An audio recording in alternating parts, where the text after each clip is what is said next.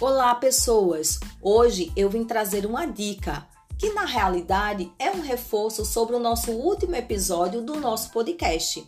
No último episódio, falamos sobre os scripts criados para os casos em que o consumidor ligou para a ouvidoria, porém a URA solicitou um número de protocolo.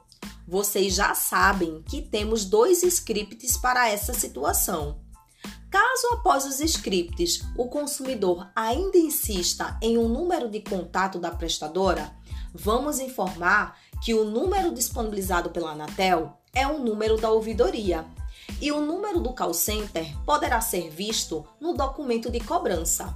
E vamos repetir o segundo script. Senhor, é necessário que registre sua reclamação em um dos canais de atendimento da operadora. Com o número de protocolo gerado, o senhor conseguirá atendimento na ouvidoria da sua operadora. Espero que tenha ajudado e até o próximo podcast.